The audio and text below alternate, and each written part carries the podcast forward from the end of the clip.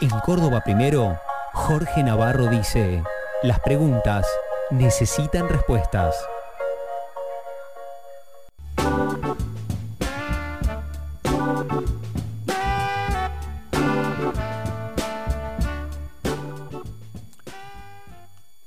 Finalmente, el cierre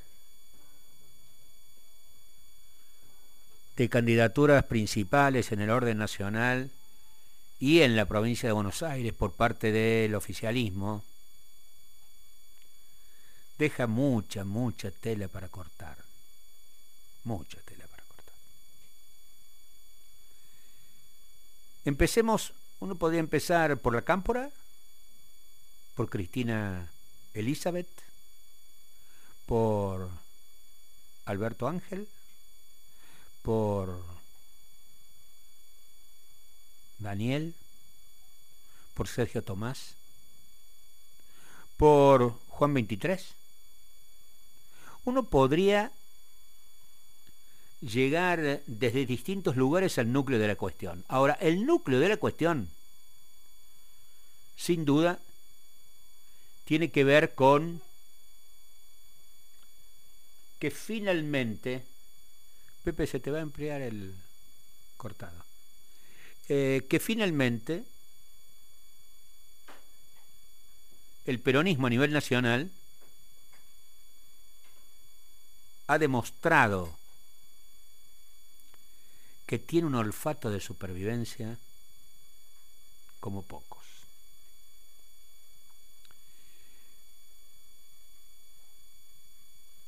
Y que finalmente depende de el piloto de tormentas. Depende de el que trajo más caos o el que ha logrado estabilizar la crisis? Vaya uno saber. Lo cierto es que han quedado muchas cosas en evidencia en este cierre.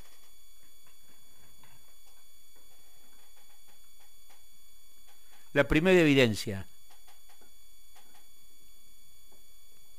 Cristina Elizabeth Fernández de Kirchner todavía tiene la lapicera. Ahora en el tambor de la tinta le ha quedado poco líquido.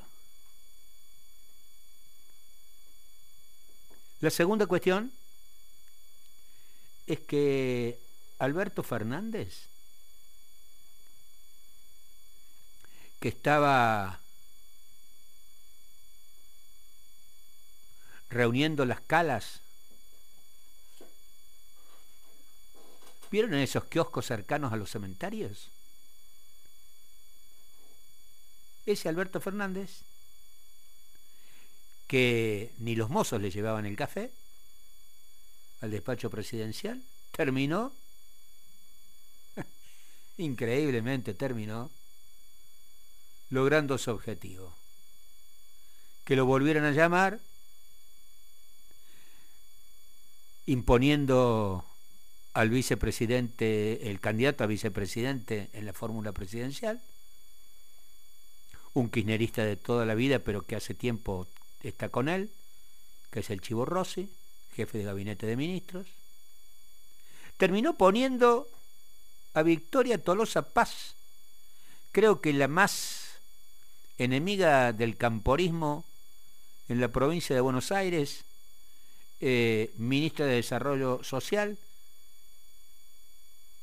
mujer de su mejor amigo, el Pepe Albistur, el publicista y, y, y productor de teatro de Buenos Aires, como segunda candidata, segunda ahí dicen, diputada nacional en la lista de la provincia de Buenos Aires, y a Cafiarito, eh, ese de los funcionarios que no funcionan, que fue jefe de gabinete, que se tuvo que ir porque lo empujó Cristina, que terminó siendo canciller y que no es querido por nadie en el camporismo de la provincia de Buenos Aires, terminó poniéndolo, parece que quinto en la lista de diputados nacionales. Por lo tanto, el que estaba juntando las calas termina siendo parte de el final de una terrible negociación, pelea a codazos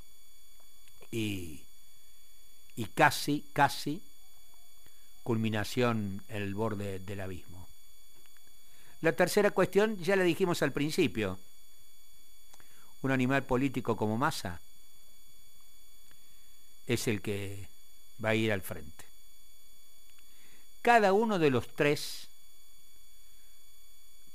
que son las tres partes constitutivas del Frente de Todos, allá en, primero fue en mayo, eh, en mayo cuando salió por Twitter la fórmula Fernández Fernández y después cuando desde un estudio de televisión le, eh, em, Fernández le dijo a Massa vení, volvió a Buenos Aires, estaba festejando más el triunfo de su amigo eh, gobernador de Chubut, vení, volvió a Buenos Aires y, y terminamos de arreglar esto. Bueno, esas tres patas finalmente lograron un acuerdo. El, uno dice, ¿cuáles son los grandes derrotados? Daniel Scioli. Scioli es un puchimbal, ¿no? Pobre Scioli. Porque uno dice, vicepresidente de la Nación con Néstor Kirchner, ocho años gobernador de la provincia de Buenos Aires, candidato a presidente de la Nación sacó el 49% de los votos. Yo, tengo una imagen, un amigo mío, no importa quién, tengo varios.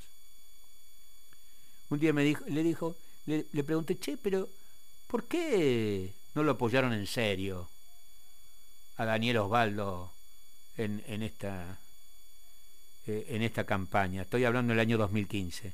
Y me dijo, pero Jorge, si los chicos escucharon en la mesa de los domingos de que era siempre un, un, un, tonto, si vieron cómo lo, lo, lo, lo, ningunearon, ¿por qué iban a creer que, que, que, los podía conducir a la victoria? Y me quedé siempre pensando en esa en ese comentario.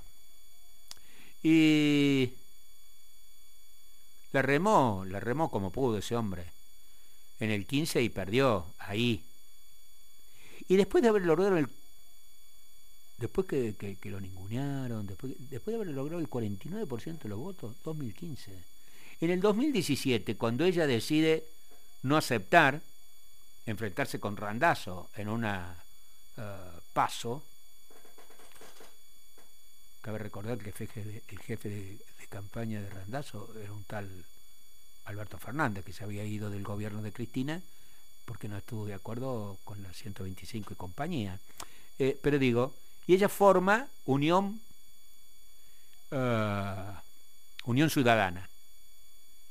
Y Unión, y Unión Ciudadana, la Unidad Ciudadana, lo lleva al ocho años candidato a presidente, eh, ocho años gobernador de la provincia de Buenos Aires y candidato a presidente del Frente para la Victoria lo lleva en el quinto lugar en la lista de diputados nacionales del 17. ¿Y Daniel Osvaldo? Sí, señor. ¿No debe haber alguien más leal a, este proyecto político que, que, Daniel Scioli? Y ahora cuando pretende, eh, eh, cuando estalló todo, y Alberto le dijo, vení Daniel, se vino, dejó hay que tomar en cuenta una cosa. Brasil y Argentina son los dos países centrales de América del Sur.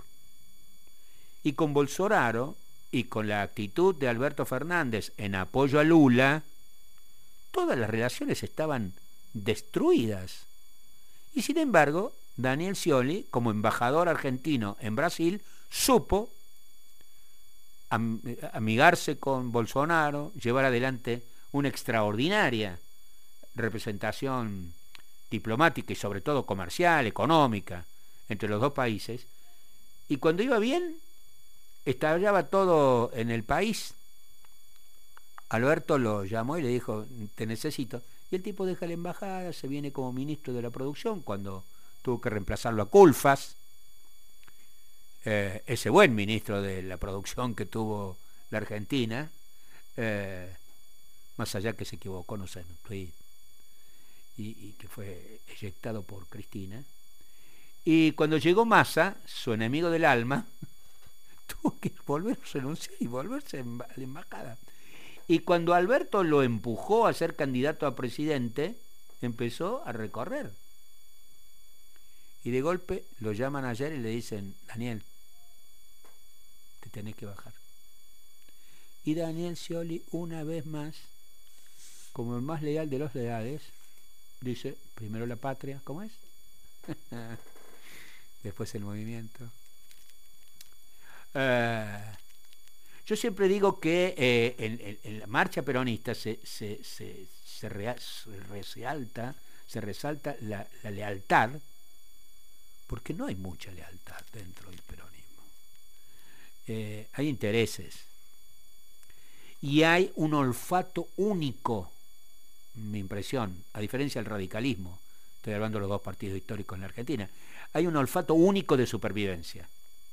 Se jode, se jode, se jode, pero en un momento dice, chico, uh, basta, los radicales van y, y se estrellan. Eh, Si alguien me dijera, che, Jorge, ¿querés ser amigo de Alberto Fernández? No. Lo primero que entrega Alberto Fernández son los amigos. Al último que entregó fue Scioli. Cuando los gobernadores le fueron a preguntar, le fueron a pedir, che, eh, ¿por, qué, ¿por qué no lo bajás a Scioli? No, si Scioli no es mi candidato. ¿Cómo? No, no. Mi candidato son Cafiero y Victoria Tolosa Paz. Obviamente lo había hecho a correr eh, a Agustín Rossi como candidato. ¿Por qué? Porque no le gustó mucho lo de Scioli, la independencia que empezó a tomar, la autonomía. Lo de Mansur. Dicen los que dicen saber que eh, la señora Cristina Fernández siempre resaltan, ¿vieron que, que, Mansur eh, vive sonriendo? Bueno, vive sonriendo. Y efectivamente, eh, ella le hizo creer de que podía ser el vicepresidente, candidato a vicepresidente con Guado de Pedro.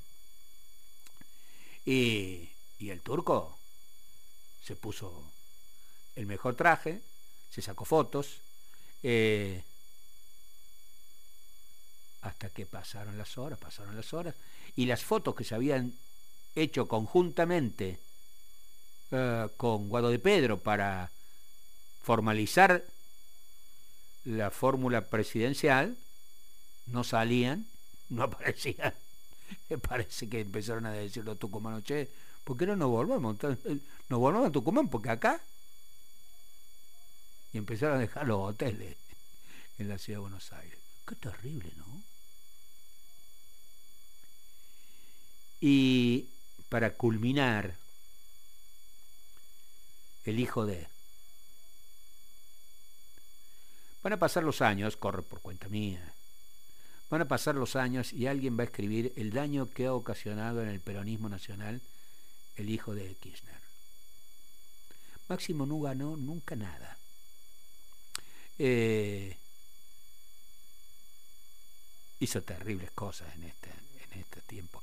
Pero lo que creyó, ya sé, eh, eh, eh ustedes usted no son muy jóvenes, pero cuando estábamos en la calecita, bueno, en la calecita uno, ¿cuál era el objetivo?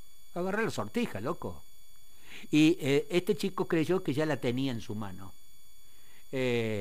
Guado iba a ser candidato a presidente y él se quedaba con la provincia de Buenos Aires, con un Kisilov, que es muy de Cristina, pero no es de la cámpora, menos amigo de él, eh, como gobernador y él condicionando todo. Y finalmente, y finalmente tuvo que resignar, ¿no?